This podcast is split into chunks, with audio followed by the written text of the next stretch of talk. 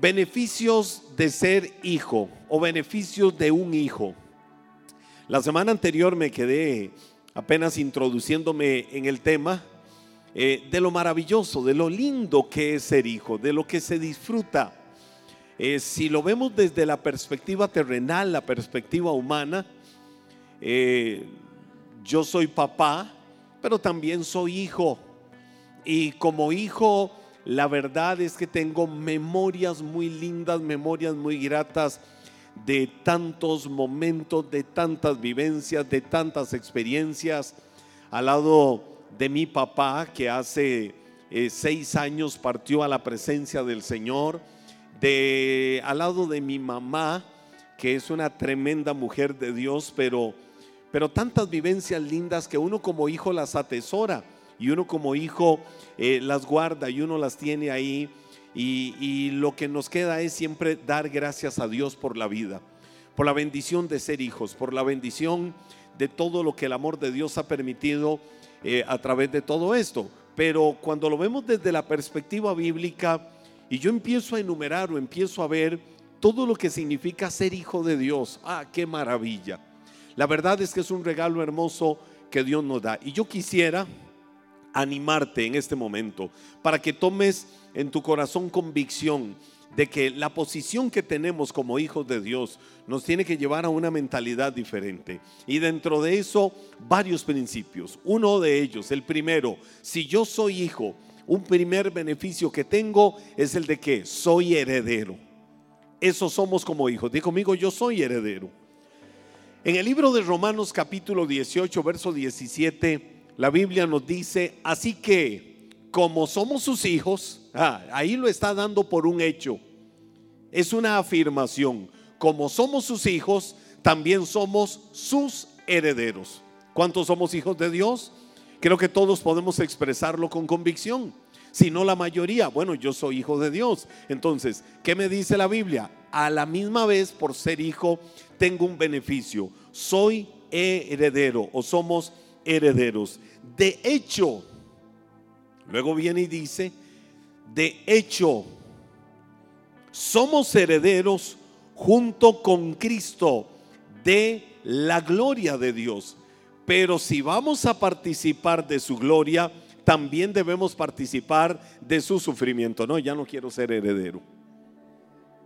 Todo iba muy bonito hasta que me llegaron a decir esto. Ahora, ah, te voy a decir algo. Eh, en relación con esto, el beneficio, uno de los beneficios más lindos es el de que si yo soy hijo de Dios, también soy heredero de Dios.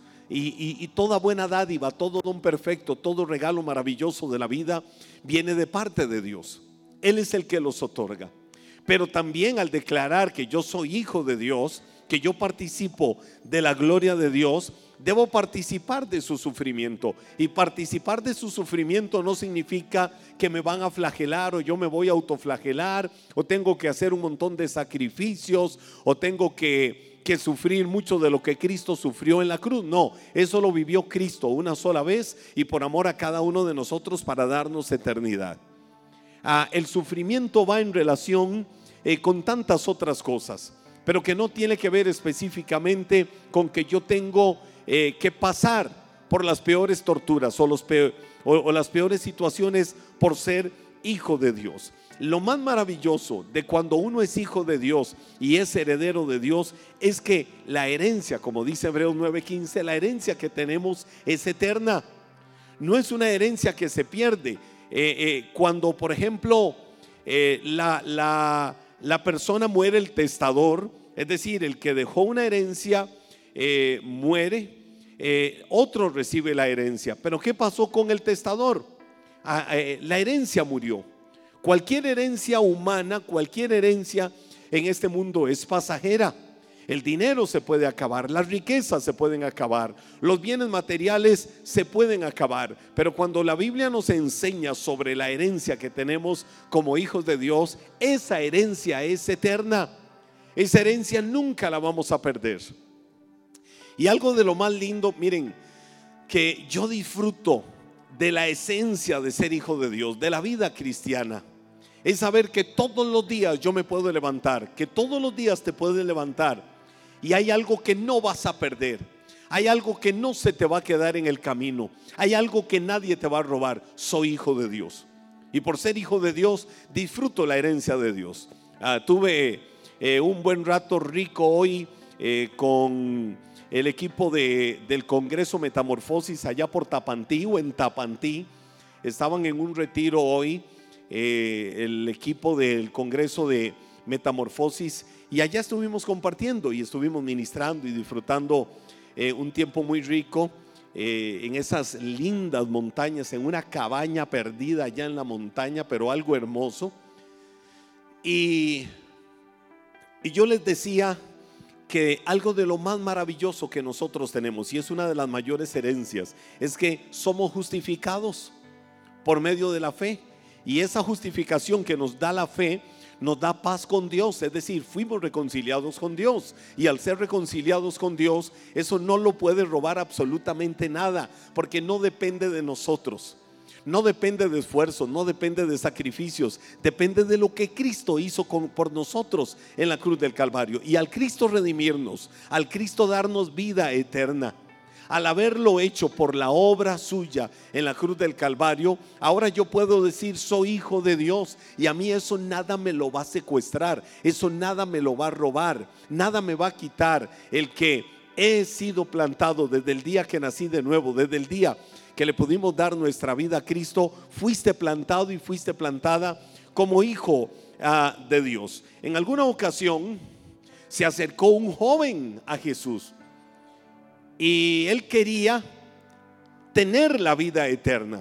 La herencia que nosotros tenemos como hijos de Dios es eterna. Eh, eh, es decir, yo puedo tener certeza hoy que me levanté.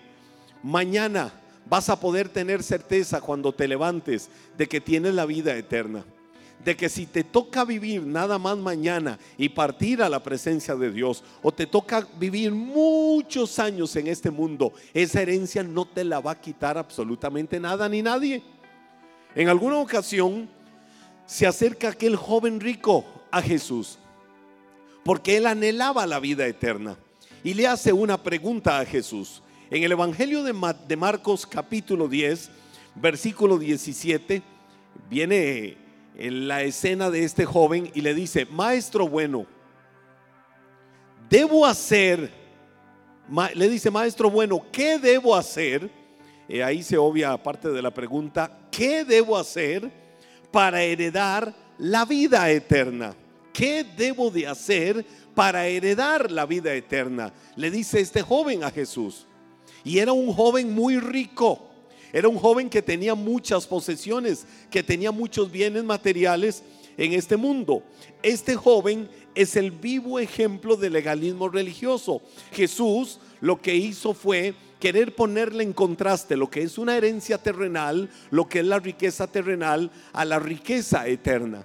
Y entonces el joven le dice, Jesús le dice, perdón, el joven viene y le dice, maestro, yo he guardado todos los mandamientos todo lo he guardado al pie de la letra. Es decir, he sido un devoto religioso para poder merecerme la vida eterna. Usted ha visto, por ejemplo, uno de los decires populares cuando alguien muere es, usted sabe que no hay muerto malo, ¿verdad que sí? Entonces, una persona murió y si su cuerpo es velado, está el ataúd y llegan y lo ven, eh, alguien, alguien dice, uy, en su corazón dice, era un desgraciado todo lo malo que hizo en esta vida. Pero levanta la voz y dice, se nos fue. En el fondo era bueno, ¿verdad? Y entonces siempre le vamos a encontrar algo bueno al muerto, porque no se lo encontramos al vivo. Anticipemos y encontrémoselo al vivo, no al muerto. Pero el punto es que el joven rico enumeró, era el vivo ejemplo de la religiosidad, enumeró todo lo bueno que él había hecho en la vida para decir, yo merezco la herencia de la vida eterna. Jesús se volvió y le dijo, una cosa te falta. Anda, vende todo lo que tienes, reparte, da con generosidad de todo lo que tienes y aún dale a los pobres. ¿Saben qué hizo el joven rico? Se devolvió, se fue triste, con amargura en su corazón. Cuando Jesús le dijo, una cosa te falta para heredar la vida eterna, deshazte de toda tu riqueza. ¿Qué fue lo que Jesús hizo? Ponerle en contraste la riqueza terrenal y la riqueza eterna. Yo, si usted me pregunta, ¿y qué hubiera pasado si el joven rico le dice, maestro, para yo tener la herencia de la vida eterna, tengo que deshacerme de toda mi riqueza terrenal, pues a la basura el dinero, a la basura mis propiedades, a la basura todo lo que tengo en las cuentas del banco, a la basura todo, porque no hay nada más grande que la vida eterna. Yo estoy seguro que si el joven le dice eso, Jesús le hubiera dicho, hey, hey, hey, no vendas nada, no te deshagas de nada, ganaste la prueba. Pero Jesús estaba probándole el corazón al joven rico. Y entonces cuando le dijo, deshazte de toda la riqueza, si tanto anhelas, si tanto amas, si tanto quieres la vida eterna, deshazte de todo el materialismo que tienes. No logró superar la prueba, se fue triste, se fue con amargura de corazón, como diciendo, para heredar yo la vida eterna, tengo que deshacerme de toda mi riqueza material. Pues entonces no. Los discípulos asombrados vienen y le dicen a Jesús, maestro, es tan difícil heredar la vida eterna.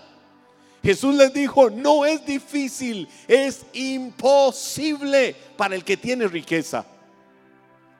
Entonces es malo tener riqueza. No. Jesús les dijo, es más fácil pasar. ¿Qué cosa? ¿Se acuerdan ustedes la, la ilustración que Jesús les puso? Un camello ¿Por dónde? ¿Por dónde? Por el hueco de una aguja. Era una puerta pequeña. Así se le llamaba. Es más fácil que ahí entre un camello que un rico al reino de los cielos. ¿Cómo se explica eso? Lo dice Pablo cuando le escribe a Timoteo. Eh, no, no es que aquel está explicando este, pero nos deja claro esto. Raíz de todos los males es el dinero. Raíz de todos los males es el dinero. No, la Biblia no dice que raíz de todos los males es el dinero. Lo que la Biblia dice es que raíz de todos los males es el amor al dinero. El dinero es un pésimo amo, pero es un excelente siervo. Cuando lo que tienes, y aquí no estoy hablando de riqueza, cuando lo que tienes, el carro que tienes, la casa que tienes, la cuenta bancaria que tienes, los bienes que tienes, la ropa que tienes, todo lo que tienes, cuando eso se convierte en una forma de Dios en tu vida, está usurpando el trono del único que tiene que estar sentado en tu corazón. Cuando entendemos que todo eso son cosas que se nos otorgan en la vida nada más, pero que la mayor herencia, el mayor regalo que tengo es el de la vida eterna. Con dinero, sin dinero, con riqueza o sin riqueza, o como dijo la viejita aquella, con cobija o sin cobija. ¿Y por qué la historia de la cobija? ¿Se acuerdan ustedes de la historia de la cobija? ¿Alguno se acuerda de la historia? Bueno, la voy a contar entonces. Le dicen al le dicen al pastor, pastor, el alcalde de la ciudad confirmó que este próximo domingo sí va a venir a la celebración de fe. Wow, y el pastor dice, viene el alcalde de la ciudad a la celebración de fe y entonces le habla a los servidores, miren, es el alcalde de la ciudad, es una autoridad, tenemos que honrarlo, tenemos que hacerle sentir bienvenido, tenemos que hacerle sentir en su casa. Entonces, eh, un lugar reservado, ténganle en el parqueo un lugar reservado. Atendámoslo con honores, es una autoridad. Y las autoridades se honran, las autoridades se respetan. Entonces la gente ahí preparada, de un momento a otro dice el, el pastor, ay, doña Petronila. ¿Y quién era doña Petronila? La viejita aquella que en la iglesia siempre en la predicación se pasaba gritando a todo lo que el pastor decía. Y entonces el pastor decía una palabra poderosa y ella decía, gloria a Dios por esa palabra. Y ella decía, ¡Uh! ¡Y a su nombre!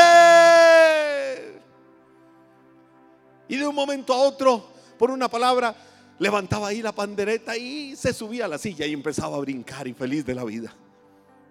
Y de un momento a otro gritaba, ¿quién vive? No, el alcalde de la ciudad se me va a asustar con doña Petronila.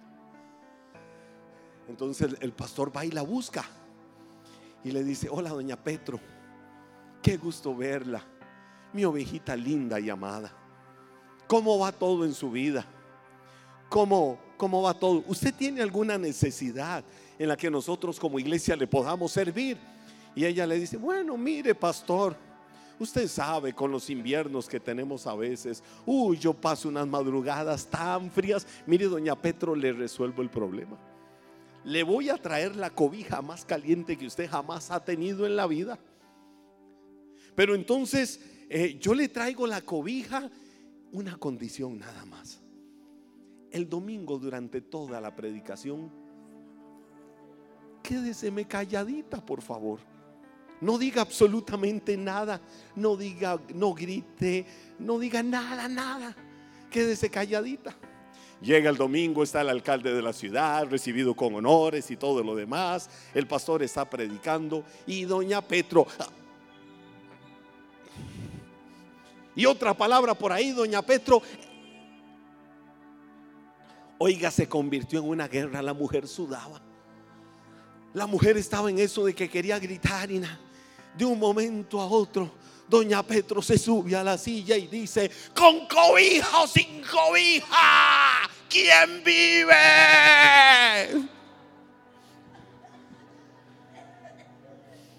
Le arruinó el ratito. Ahora te voy a decir, con cobija o sin cobija, eres heredero, eres heredera de la vida eterna y absolutamente nada ni nadie te puede robar lo que Dios te ha dado. Porque el mérito de eso lo tiene únicamente la sangre preciosa de Cristo. Lo que Él quiso enseñarle al joven rico era que nada tenía que ser en el corazón más grande que el amor de Dios. Nada tenía que pesar más en la vida de una persona que el amor de Dios. ¿Qué fue lo que Jesús le explicó a sus discípulos? Que el corazón de ese joven estaba tan lleno de avaricia, era tan amador de lo material, era tan amador de lo que se pierde, era tan amador de lo que es superficial que el joven estuvo dispuesto a renunciar a la herencia más hermosa, la herencia de la vida eterna, por amor a las riquezas que se pierden. Por eso este joven es el vivo ejemplo del legalismo religioso. Yo cumplo todo. Yo tengo la vida eterna. Yo, o, otros dicen, uy, aquella persona es tan devota, aquella persona es tan entregada aquella persona eh, es tan religiosa que no, ya tiene el cielo ganado. No, no nos equivoquemos. Por eso yo hablaba de los muertos buenos. Porque puede tener el cuello más blanco o puede tener las uñas más sucias por trabajar el campo. Puede ser la persona mal letrada puede ser la persona más docta o más indocta de este mundo. El regalo de la vida eterna, la herencia de la vida eterna se le otorga al ser humano solo por humillarse delante de la poderosa mano del Dios creador del cielo y de la tierra y decirle, yo quiero que tú seas el dueño, el Señor y el Salvador de mi vida. Y eso no lo logra ninguna religión en este mundo. Eso lo logra solo el reconocimiento humilde del sacrificio de Cristo en la cruz del Calvario. Toda persona que es realmente hijo de Dios por su nuevo nacimiento se convierte indisolublemente en heredero de Dios. Yo te quiero decir como buena noticia en esta noche, eres un heredero, eres una heredera de Dios y de Él viene todo lo mejor de Él viene toda la grandeza de su amor. La herencia terrenal, la herencia humana se puede perder, pero la herencia eterna no, porque esa la otorga Dios. Y para mí, Una de las más lindas y hermosas descripciones, lo he dicho en otro momento acá, es la del hijo pródigo. Cuando el hijo pródigo le dijo al papá, estando en vida, papá, dame la parte de la herencia que me corresponde. En el contexto de ellos, literalmente le estaba diciendo, papá, estás muerto para mí. Se llevó la herencia, despilfarró todo, desperdició todo, vivió la vida loca, ya no tenía que comer, se convirtió en un mendigo, andaba buscando qué comer porque había desperdiciado todo. Cuando vuelve en sí y regresa a la casa, dice, si tan solo mi papá me permitiera ser el, el más humilde de todos sus sirvientes, para mí sería lo más grande en relación con la desgracia que yo tengo ahora, en relación con la desgracia de vida que estoy viviendo. Sería como un rey si voy donde mi papá y él me pone a servir como el más humilde de todos sus esclavos o de todos sus servidores. Cuando regresó y regresó humillado y regresó quebrantado, ¿Sabe qué dijo el papá? Hay que buscarle el anillo real, hay que buscarle las ropas reales, hay que vestirlo de la mejor manera, hay que ponerle las mejores ropas. El hermano menor, mayor era un legalista religioso. Y no entendía eso y dijo, ¿cómo es posible que papá haga esto con el hijo que lo negó, con el hijo que lo dio por muerto porque le pidió la herencia y se fue? Eso es lo más cruel, eso es lo más inhumano, eso es lo más injusto. ¿Y cómo papá premia eso? Papá vino y le dijo, tú tienes que entender una sola cosa, este hermano tuyo estaba muerto, pero ahora vive. ¿Cómo no iba a celebrar? ¿Cuántas veces alguien se ha alejado del amor de Dios? Alguien se ha alejado de la comunión y la relación con Dios y regresa al redil, ¿cómo no se va a celebrar eso? ¿Cómo no va a haber gozo? ¿Cómo no va a haber fiesta en el cielo si es un heredero de bendición? Y el enemigo estaba a punto de destruir su vida, pero el Señor lo sacó de donde estaba en el hoyo, en el fango, lo levantó y lo volvió a poner en un lugar de honor. ¿Alguna vez pudo haberte sucedido eso en la vida? ¿Alguna vez pudiste haber dejado todo aquello que Dios te dio? Todo tu potencial, toda la riqueza de talentos, todos los dones. Pudiste haberte alejado de la misericordia de Dios. Cruzaste los más crueles desiertos. Cruzaste las peores cosas en la vida pero ahora estás sentado otra vez en un lugar de honor. ¿Sabes por qué? Porque eres hijo, eres hija de Dios, porque Él te ama y te ha hecho heredero de lo que humanamente no puede desaparecer. Te ha hecho heredero de las bendiciones más grandes que Él te ha dado. Vive cada día, cada día de tu vida. Vive sobre esta verdad tan poderosa. Una verdad de una magnitud pero poderosa que Dios te ha otorgado por ser su hijo. Yo soy heredero de bendiciones. Y soy tan heredero de bendiciones que camino por la vida y tengo una firme decisión. Yo sé quién soy, yo sé cuál es el lugar que tengo. Yo sé por qué nací, yo sé para dónde voy en la vida. Y si antes me seguía la desgracia, y si antes caminando por la vida me, seguía la ruina, me seguía lo malo, me seguía la vergüenza, me seguía la acusación. El enemigo una y otra vez me decía, naciste para nada, oveja negra, desgracia de tu casa, desgracia de tu familia, otra vez tortero, otra vez mete patas. A los de fuera del país estoy usando lenguaje tico y muy Cartago. Otra vez en esto, ¿para qué vivís? No tenés propósito. Ahora cuando ya tenemos claro y estamos empoderados en que yo sé quién soy y la posición que tengo como hijo de Dios, camino firme por la vida porque me siguen el bien y la misericordia de Dios todos los días de mi vida.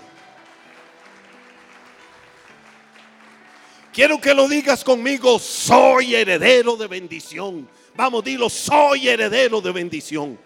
Dile a dos, tres, cuatro personas, haz un alboroto al lado tuyo y dile, eres heredero, eres heredera de bendiciones de Dios.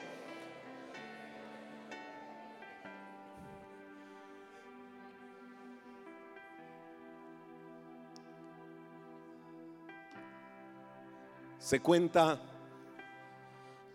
que Alejandro Magno el emperador griego que conquistó al mundo, él recibió desde niño la enseñanza de su tutor de que él era hijo de los dioses. ¿Cómo sería eso? Imagínense un niño. Por ahí vi, miren, miren esta, esta pequeña herencia bendita que está acá, este niño.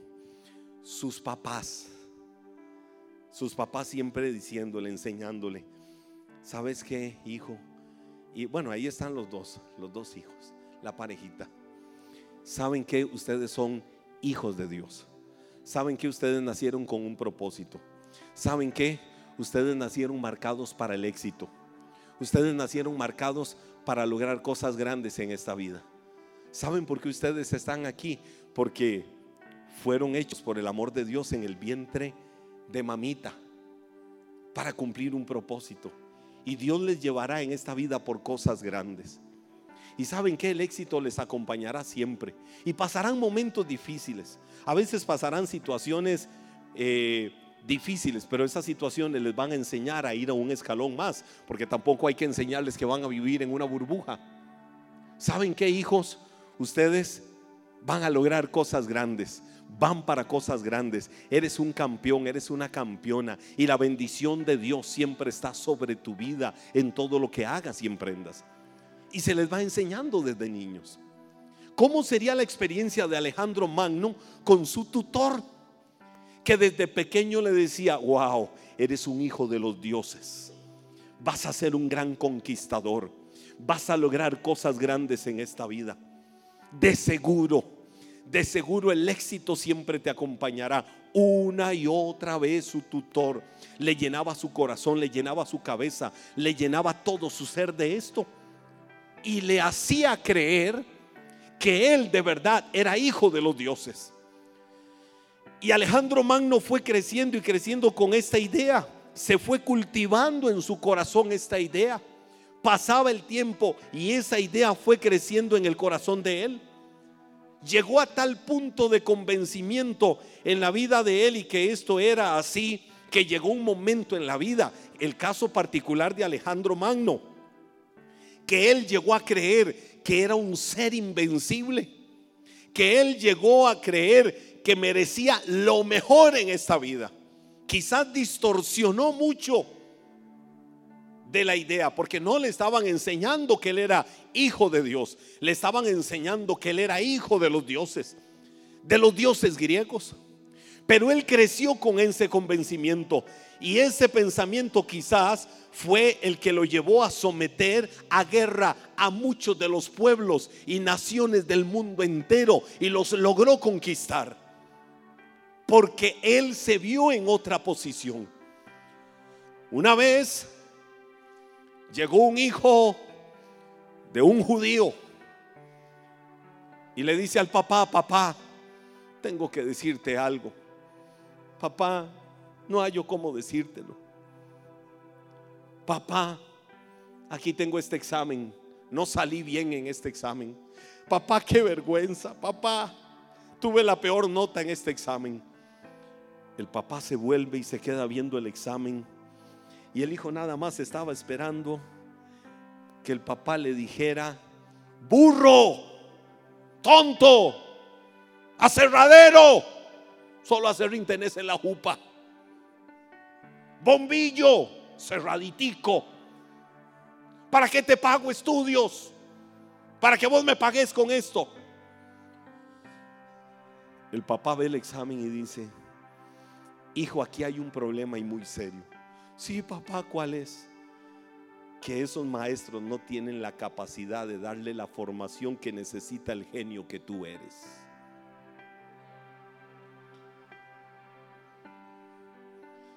Ese hijo se la creyó y llegó a ser un hombre de éxito y de logros grandes en esta vida. Alejandro Magno se la creyó. Alejandro Magno conquistó el mundo entero porque creyó que él era hijo de los dioses. Yo no te vengo a decir que eres hijo de los dioses, te vengo a decir que eres hijo del rey de reyes y de señor de señores, que eres hijo del Dios grande, del Dios poderoso. Tienes que creértela. Tienes que saber cuál es la posición que tienes como hijo de Dios. Terrenalmente, probablemente en muchos casos, papá te marcó negativamente. Probablemente algunos crecieron en un ambiente de conflictos. Quizás, como la generalidad de las familias, pasamos por experiencias, a veces duras, tristes, traumáticas. Pudiste haber enfrentado los peores momentos de la vida. Nunca recibiste el abrazo de un papá. Nunca escuchaste a papá diciéndote, hijo, me siento orgulloso de quien eres. Hijo, me siento orgulloso no de lo que haces, sino de lo que eres. Porque no podemos hacerle saber a nuestros hijos que los amamos por lo que ellos hacen. Papás, no podemos hacerle creer a nuestros hijos que porque tienen buenas calificaciones, que porque tienen un éxito académico, que porque han logrado un éxito profesional, que porque han alcanzado cosas en la vida, nosotros los amamos y son lo más importante. Nunca le hagas creer a un hijo que él es valioso y que él es grande y que él es bueno y que él es exitoso por lo que él hace tienes que enseñarle a tus hijos que ellos son lo mejor por lo que ellos son. ¡Wow! Cuadro de honor. Ese es mi hijo. Hijo, pide lo que quieras, te lo mereces. Otro día, las peores notas. ¡Qué vergüenza! Me exhibes, me avergüenzas, me haces sentir mal por lo que has hecho. Entonces tu hijo vale por lo que hace y no por lo que es. Ama a tus hijos por lo que ellos son. A partir de lo que ellos son, viene lo que ellos hacen. Y en lo que ellos hacen a veces pueden tener éxitos. A veces pueden lograr cosas grandes en la vida. Y en lo que ellos hacen, a veces pueden tener fracasos. Bendita humanidad. Pero el fracaso no es para quedarse ahí doblegado. El fracaso no es para quedarse ahí tirado. El fracaso es para levantarse de ahí y avanzar hacia cosas mayores y mejores. Los fracasos no tienen que marcar negativamente a las personas y menos a los hijos. El camino al éxito en la vida está marcado, está pavimentado de fracasos. Los hijos tienen que entender esa poderosa verdad. Y cuando yo traslado esto a la perspectiva divina, cuando yo llevo esto a mi relación con mi padre, con mi papá, que es Dios, nada más me resta decir, wow, yo sé de quién soy hijo. Y yo sé que Él me ama por lo que yo soy, no por lo que yo haga. Pero por lo que yo soy en Él, por la posición que ahora tengo en Él. Todo lo que yo haga lo voy a amar y lo voy a disfrutar y sé que Él irá conmigo porque su bendición me acompaña en todo tiempo y en todo momento. Por eso que la convicción que tengas hoy como hijo de Dios, la posición que tengas hoy como creyente, como aquel que está sentado en un lugar de honor, te permita llevar una vida victoriosa y permanente siempre en Cristo Jesús. Que entiendas que la posición que tienes la tienes porque Él te amó. Porque como dice el Evangelio de Juan, no nacimos de la voluntad de carne y de sangre. Es decir, no nacimos porque un espermatozoide fecundó un óvulo y vinimos nosotros. Esa es la parte terrenal. Nosotros nacimos de nuevo porque Dios nos amó y nos vio con ojos de misericordia sin importar la posición y la condición que teníamos. Y hoy tengo la herencia de la vida eterna que Él me ha dado y puedo decir, soy hijo de Dios. ¿Y porque soy hijo de Dios? Lo voy a decir en buen tico, porque a Él le dio la gana amarme porque a Él le dio la bendita, hermosa y maravillosa gana poner sus ojos de amor sobre tu vida. Ámate, valórate, dignifícate por lo que hoy eres como hijo, como hija de Dios. Y la posición que tienes no depende de lo que terrenalmente hayan hecho de tu vida. La posición que hoy tienes depende de lo maravilloso que el amor de Dios ha gestado a través de la obra de Cristo para amarte y darte todo lo mejor. Entonces disfruta la bendición de hoy decir, soy heredero. Vamos, dilo conmigo, soy heredero. Soy heredero de Dios, soy heredero de todas las benditas bendiciones que Dios tiene para mi vida. Ven poniéndote de pie, ponte de pie y dale gracias a Dios por la maravillosa bendición de que eres heredero, heredera de todas sus bendiciones.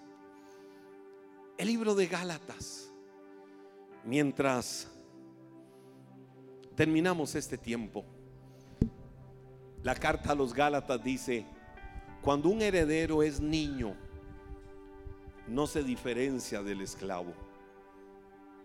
No tiene diferencia. ¿Por qué no tiene diferencia con un esclavo? Porque un niño le podés dar un, ¿cómo se llaman? Un popi y el niño estará feliz. Y para él esa es la máxima realización. A un niño le podés dar lo más grande y tal vez él no haga diferencia, porque él no tiene discernimiento entre el valor de una cosa y el valor de otra cosa. Él no sabe marcar diferencias entre lo que vale una cosa y lo que vale otra cosa. Cuando el heredero es niño no se diferencia del esclavo. Entonces necesita tutores, curadores, necesita personas que le administren los bienes que él tiene. Porque es un niño. Y no tiene discernimiento entre una cosa y otra y el valor de una y de otra. Pero cuando ya el niño es grande, ya él puede convertirse en el administrador de su herencia y disfrutar su herencia. No te quedes siendo un bebé espiritual. Crece a niveles donde puedas decir, disfruto cada día la herencia que Dios me ha dado. Disfruto la herencia de su amor, la herencia de su misericordia. Levántale tus manos a Él. Disfruto la herencia de su gracia. Disfruto la herencia de su bondad. Disfruto la herencia de su misericordia cada día. Hoy sal de la marca del corazón que te hace pensar y creer que eres el resultado de todo lo que la vida y el mundo te ha hecho vivir. Es verdad que pudimos haber cruzado las peores circunstancias de la vida, pero hoy disfruta que aunque has cruzado las peores situaciones en la vida, estás sentado juntamente con Cristo en lugares de honor. Él está sentado en lugares de honor. Y la Biblia dice, Gálatas 2.6, estamos sentados juntamente con Cristo en lugares celestiales.